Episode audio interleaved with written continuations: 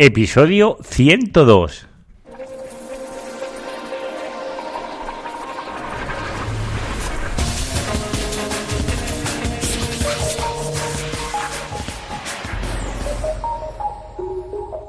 Muy buenos días y bienvenidos un día más al podcast de SEO Profesional. Ya sabéis, el programa donde hablo, donde explico mis experiencias sobre posicionamiento web, sobre SEM y sobre analítica web. Y como no, daros la bienvenida al nuevo año. Ya sabéis que este es el primer episodio de la era 2017 y espero que hayáis empezado el año muy, pero que muy bien. Yo tengo que decir que el año no lo he comenzado tan bien como esperaba porque tengo un gripazo que es bastante importante y no sé la longitud que puede tener este podcast porque realmente es una situación un poco compleja, pero yo creo que lo sacaré adelante. Por lo menos he recuperado bastante la voz ya sabéis que este año la gripe ha venido fuerte, fuerte. Venga, no os meto más rollos y comenzamos con hoy.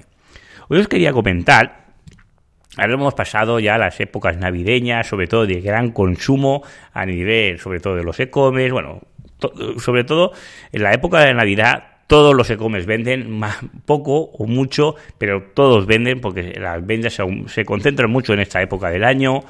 Eh, hemos tenido también Black Friday, hemos tenido, bueno, pues esto que es para ir calentando los motores, pues para lograr, pues esto, ¿no? Uno de los objetivos principales de un e-commerce que es la venta. ¿Y qué pasa cuando nos metemos en la analítica el tema de, la venta, ¿no? Que solo miramos, pues, los, informes que son de, de conversión. ¿Cuántas conversiones ahora? Seguramente en estos días, si tienes un e-commerce, has estado mirando y analizando cuántas conversiones has tenido, cuántos pedidos has tenido, de qué importe son estas conversiones y si has tenido más conversiones que el año anterior, si has tenido menos, de mayor importe, el ticket medio se ha aumentado, cómo ha sido la tasa de, venta, ¿no? Lo bueno que soy yo vendiendo, ¿no? El CRO, las personas que vienen a mi página web, también mirarás si te ha aumentado el tráfico respecto al año anterior, los datos demográficos, de qué dispositivos, de qué zona, etcétera, etcétera. Miraríamos muchísimo y analizaríamos muchísimos datos sobre la conversión. Pero hay una cosa, bueno, vamos a poner varios escenarios. Este año me ha ido muy bien, he vendido más que el anterior, tengo un porcentaje de conversión he incrementado mejor en un punto al año anterior, tengo también una tasa de conversión superior al año anterior, tengo más tráfico, con lo cual he aumentado las ventas, he aumentado el ratio de conversión, es decir, aumentando las visitas también he aumentado las ventas, he aumentado el ticket medio, con lo cual todo va de fábula, ¿no? Viéndolo así, dice, he aumentado todos los KPIs importantes, ratio de conversión, tráfico, más pedidos y de mayor importe.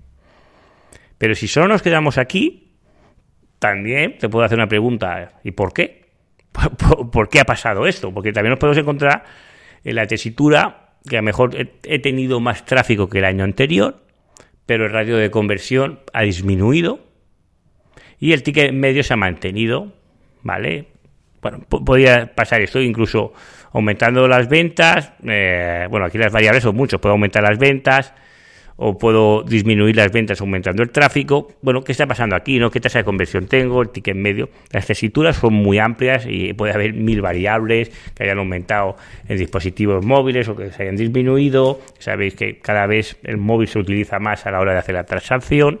Pues muchísimas variables. Y todo esto lo vengo a explicar. ¿Por qué? Porque nos centramos mucho o, casi todo en la conversión. Es decir, cuánta gente me ha comprado y cuántos no. Pero nos preguntamos qué ha hecho ese usuario para comprar. Es decir, eh, eh, el marketing de los años 60 nos centramos en el producto. Y yo creo que estamos volviendo un poco, no todos, pero sí que nos centramos en yo. Es decir, ¿cuánto he vendido? ¿Cuántos pedidos? ¿Qué beneficio? Vale que es el objetivo y una empresa se sustenta con, se sustenta con estas ventas. No se sustenta del aire ni de los fans pero entender lo que hace el usuario dentro de nuestra página web e intentar dar solución al usuario, esto nos va a reportar más conversiones. Es decir, ver en qué, en qué nivel del funnel, en qué estadio se encuentra en el proceso de compra, nos puede ayudar a nutrir los siguientes, eh, los siguientes estadios del funnel. Si ha sido el momento que ha captado la atención. Claro, porque si eh, solo entramos en el momento que está comparando el precio para ver qué producto es mejor, pues seguramente en que yo haya captado el tráfico, ya sea de pago, ya sea orgánico o lo que sea, supongamos que me estoy comprando algo navideño, venga, un perfume que ahora se, se tiende mucho, no sé si habéis visto la tele, yo creo que todo el presupuesto de publicidad de los perfumes se concentra directamente en los meses de, de Navidad, incluso tanto que se hacen molestos, por lo menos para mí se hacen pesados la repetición y repetición del anuncio. Pero bueno, debe de funcionar porque siguen haciéndolo. O les sale más barato que años anteriores. Ya sabéis que la publicidad en la tele han disminuido los precios. O, eso rumorean. No tengo experiencia en la publicidad en la televisión. Bueno, pues volviendo al caso, que me voy un poco por los cerros de Úbeda, pues imaginemos que me quiero comprar el modelo, este que también sale mucho en la televisión, de Invictus. ¿vale? Que todos sabéis la marca que es, que es de Paco Rabanne.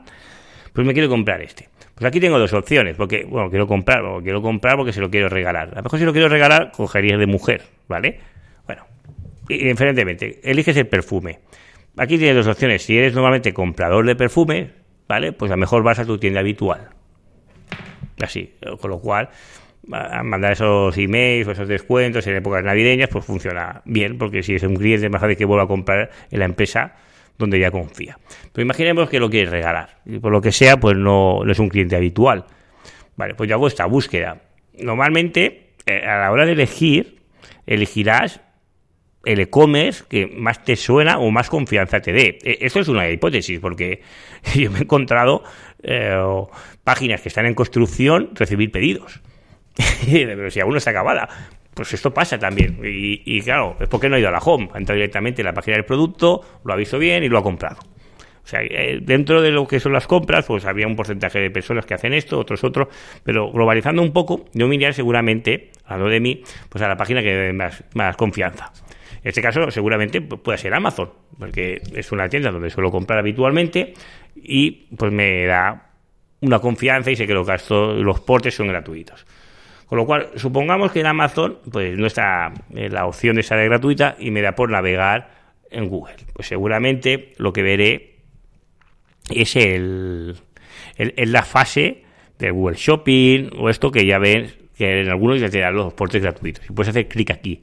Pero si me da por mirar, depende de la prisa, y te da por comparar, pues comparar qué me da este, qué me da el otro, y entrarás en los precios. Pero yo ya sé qué producto quiero regalar y estoy en la última parte del funnel. Bueno, la parte no, sería la penúltima, porque la última para mí es la fidelización, es cuando el cliente vuelve. Pero estando en esta penúltima fase, ¿qué, qué, le puedo ofrecer yo a este cliente? Si solo está comparando esto, le puedo dar, o que te lo mando en dos horas, cómprame el pedido que te lo mando en dos horas a casa. Esto pasa ya el e-commerce, sobre todo los que están ubicados en Barcelona y en Madrid, que hay envíos en el mismo día. Y claro, y me da esa facilidad que no tengo que desplazarme a la tienda para irlo a comprar, que a lo mejor la tienda está una calle más abajo, pero da igual. Esa facilidad que te lo traen a casa, o que ya te lo traen envuelto y no te lo tienes que envolver, cualquier cosa. Pero claro, estamos en la última parte del funnel. Y aquí las hostias son totales, vienen por todas partes. Primero los que están bien posicionados orgánicamente, que seguramente será un e-commerce potente, seguramente esté Amazon o, o, verticales que están muy especializados en esto, con lo cual entrar en ese nicho va a ser difícil. Por eso eh, es lo que comento, si solo nos centramos en la conversión, vale, he llegado allí y he, vendido, pero habría que ver el, por qué, ¿no? Es decir, preguntarnos por qué viene este usuario, por qué nos visita, si es un usuario nuevo o, es, eh, o no, es recurrente, porque, es decir, no, no fijarnos solo en, en, las conversiones tal cual, he vendido tanto, vale, pues esas conversiones, ¿los clientes son recurrentes o no? Eh, y si no son recurrentes, ¿qué puedo hacer para que sean recurrentes? ¿Cómo puedo hacer? No sé, dar promociones por puntos, hay mil y una historias. Lo que vengo a centrar es que ahora analizamos, vale, hay conversiones, ¿no? Pero es que hay vida más allá de la conversión. Y si nos centramos un poco en el usuario, yo qué sé, hazle una encuesta, pregúntale, oye, ¿qué puedo mejorar? Que sea breve y que sea nivel de porque que le pongas que te deje escribir es por su cuenta, madre mía, es que no te van a rellenar ni una. Pero sí que puedes hacer cosas para intentar mejorar la experiencia del usuario, para que a él le sea más agradable. Es decir, una de las cosas que yo me encontré en las Navidades es, joder, que en muchos sitios no te da la oportunidad de envolver los regalos. Y es un coñazo, porque te juntan todos los regalos allí eh, el día 24 y te tiras todo, bueno, todo el rato no, pero un buen rato ahí envolviendo regalos, tienes que ir a comprar el papel para envolver y venga a envolver regalos como un loco. Claro, y esto para todos los miembros de la familia. Y mira que somos cuatro, que no somos muchos. Y claro, y luego a todos los que son suegros y todo lo demás, ¿no? Pero te pasas un buen rato, que es un coñazo, yo creo que es la parte que más me incordia de las navidades, que es el envolver regalos. Pues bueno, pues sí, a lo mejor yo diría la opción es envolver regalos y eso, cuando yo estoy buscando Claro, esto puede pasar pues en un anuncio de pago que ponga envoltorio, de, eh, eh, ¿cómo, diría, no? Pues envuelto para regalo gratuito, ¿vale? O, o en que cueste un poquito más, da igual, yo, lo pagaría para no envolver los dichosos regalos. Pues cositas de estas o te van a ayudar a mejorar las conversiones. Pero claro, no nos estamos centrando única y exclusivamente en la conversión, sino cómo mejorar este ratio. Y eso es uno de los errores que yo veo, ¿no? Que me encuentro es, oye, que he, mejorado, he empeorado, normalmente todos mejoran, pero eh, ¿y por qué? Es decir, ya sea que vayas a mejor, que vayas igual o hayas empeorado, hay que saber el por qué. ¿Por qué los clientes no vienen? ¿O por qué, por qué solo es de paso entran en mi web, me compran el precio y se marchan? Puede ser que a mejor la navegación o que no de confianza, que el diseño de la web sea catastrófico para móvil o que directamente no esté adaptado para móvil. Hay mil y unas posibilidades de esto o que la pantalla no se ve bien cuando estás en, depende de qué dispositivos móviles, es que hay mil y unas. Pues aquí tenemos diferentes opciones, ya sabéis, os he comentado Hotjar, para grabar estos usuarios, para poder ver qué hacen, el tema del checkout ¿necesito realmente un checkout muy elevado, muchos pasos? El otro día me llamó mi cuñado y me dice, oye, ayúdame que tengo que comprar un curso y no puedo. Y le digo, pues compra en otro sitio. Y dice, no, no, es que lo tengo que comprar ahí. Y, o sea, vaya chollo tiene. Son páginas, son cursos de esos de para los hospitales, para los profesionales de los hospitales. No lo conocía, desconozco totalmente ese sector y se tiene que comprar en esta página web. Bueno, y el problema es que en la web tenía unos errores de PHP que salían unas funciones por todos lados dentro de la página que parecía que te estaba dando error por todos lados. Y digo, madre mía, que es, espantoso porque entras aquí en esta fase y venga, venga, errores de funciones de error. Venga de funciones, ¿sabes? El código de la función PHP, línea, no sé qué, no funciona por arriba, por abajo del carrito. Y digo, madre mía, qué desastre. Pero bueno, donde él trabaja, que es en el hospital, le habían dicho, oye, se tiene que comprar aquí porque es el único que lo hace o lo que sea. Bueno, él lo acabo comprando en ese sitio. Lo desconozco si es así o no, es lo que me explicó. Con lo cual, eh, si tienes un negocio que es así, pues bueno, pues tirarás y venderás. Pero claro, mejor seguramente no se lo vas a recomendar a otra persona. O, o, si tuvieras más inquietudes, buscarías otros sitios que te puedan ofrecer ese producto y que no sea de esa manera. Porque si tiene un importe elevado, pues, ostras, a lo mejor te duele pagar en un sitio donde ves que hay tantos fallos, que no están mirándote esto. Es decir, comprobar nuestra página web de vez en cuando, hacer un pedido de forma recurrente y cuando más grande, eh, de una forma más sistemática, es importante para que comprobar que aquello funciona bien. Es que es nuestro negocio. Imagínate que yo abro mi negocio físico y pongo ahí una barrera en la puerta y no puede entrar nadie. Pues todo esto yo lo tengo que comprobar. Y cuando más grande, esas comprobaciones aún tienen que ser más, más sistemáticas. Bueno, no quiero alargar mucho más porque ya que el dolor de cabeza no me lo permite.